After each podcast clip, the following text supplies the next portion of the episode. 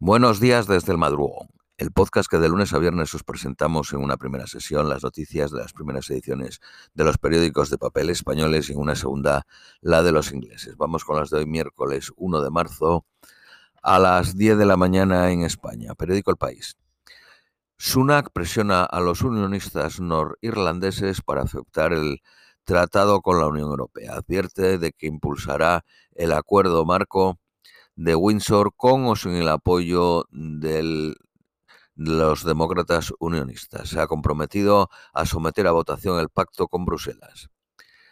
Downing Street deja claro que no hay margen para retocar ni una coma. Rusia dispara al día una media entre 40.000 y 50.000 proyectiles frente a los 5.000 y 6.000 que lanza Ucrania, según datos que maneja la Comisión Europea.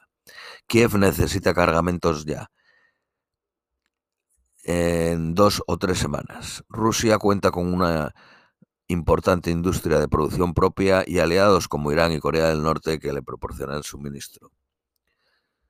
Ron DeSantis publica La valentía de ser libre, unas memorias donde expone sus méritos para ser candidatos a la presidencia. Si se, si se presenta como la versión mejorada de Donald Trump. Murdoch admite que estrellas de la cadena Fox de televisión respaldaron bulos tras la victoria de Biden. Bukele muestra a miles de presos como una exhibición de poder sobre las maras. Asegura que los prisioneros estarán por décadas en la cárcel más grande de América Latina. Estados Unidos acusa al gobierno de negociar con las pandillas entre 2019 y 2021. Daniel Ortega prohíbe las procesiones de Semana Santa en Nicaragua. La oposición en Nigeria pide la repetición electoral. El Partido Demócrata Popular y el Partido Laboral, Laborista hablan de manipulación. El oficialista Bola Tinabo, Tinabo lidera el recuento. La misión de observación de la Unión Europea señala la falta de transparencia. Las publicaciones de unos resultados provoca protestas en varias ciudades.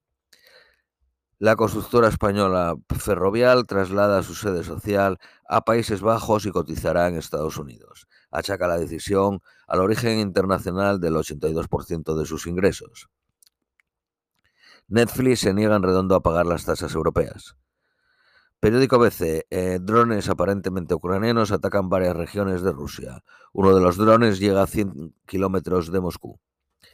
La lentitud en la llegada de armas abre las puertas de Bakhmut a Rusia. Los mercenarios de Wagner despliegan a su unidad de élite para lograr la primera victoria rusa en meses. Sunak visitó Belfast para venderle el acuerdo alcanzado con Bruselas. El líder de los unionistas dijo que trataría eh, que tardarán en tomar una decisión definitiva. El gobierno de Irán investiga el envenenamiento por gas de cientos de niñas en las escuelas. Un portavoz del Ejecutivo señala que es evidente que alguien quiere que se, em, que se vacíen esas eh, aulas y se cierren. Periódico La Razón. Biden aplaude el pacto de Irlanda del Norte. A diferencia de sus antecesores, una parece haber satisfecho a los Tories más eurocépticos. Estados Unidos veta TikTok en la administración. La Casa Blanca da un mes a las agencias federales para que eliminen esta red social china de sus dispositivos. Pekín reacciona con furia a pesar de que prohíbe desde hace años plataformas como Google y, Facebook. Petro, el presidente de Colombia, finiquita el gobierno de unidad al cesar a tres ministros, el de Educación, Deporte y Cultura. Periódico La Vanguardia. Francia reduce su presencia militar en África. Macron viaja al continente tras sufrir reveses estratégicos y en plena ofensiva rusa.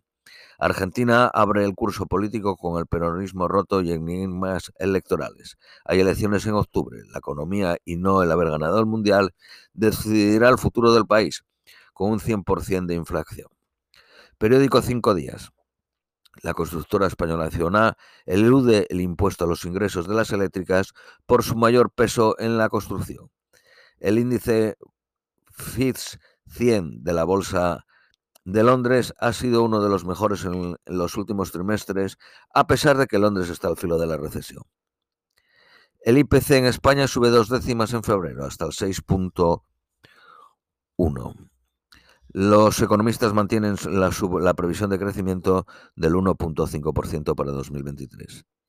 Periódico El Economista. La cúpula de la gran banca ganó 51 millones de euros el año pasado, un 4% más. El IPC sube el 6.2 en Francia y cae al 8.2 en Portugal.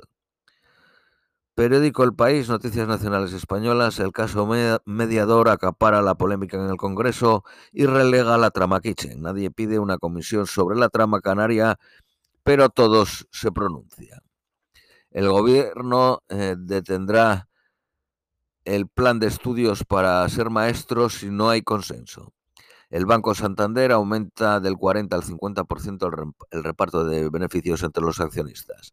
Ana Botín ganó 11.700.000 euros en 2022 y el CEO 9.600.000. Periódico ABC. Esquerra Republicana sumará fuerzas con el Partido Popular para que el Ejecutivo explique el caso mediador en el Congreso.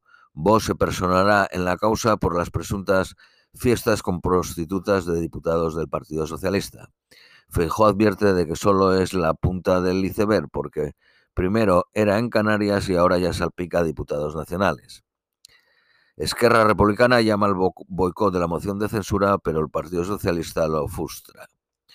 Policías y guardias civiles protestan en la Moncloa por el agravio de sus jubilaciones. Denuncian los 46 millones dados a los mozos para las suyas. El ministro Escribá obliga a los funcionarios a atender a 15 personas al día para cobrar productividad.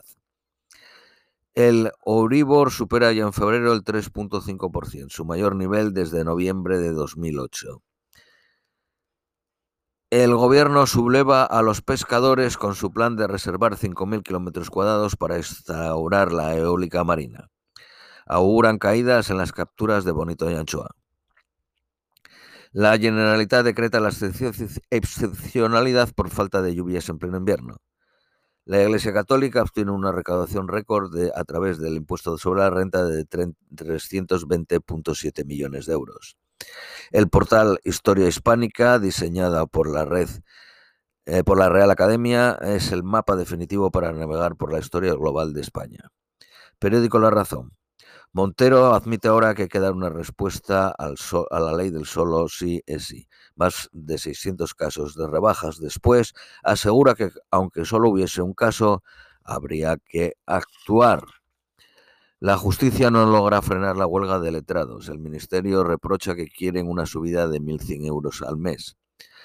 La factura de la luz se encarece un 33% en febrero, 65 euros de media. Partido Socialista y Podemos desbloquean la ley de bebés robados. Periódico La Vanguardia, el caso mediador estalla en el Congreso a tres meses de las elecciones. Feijó pide explicaciones a Sánchez y exige conocer el nombre de los implicados. Esto es todo por hoy. Os deseamos un feliz miércoles y os esperamos mañana jueves.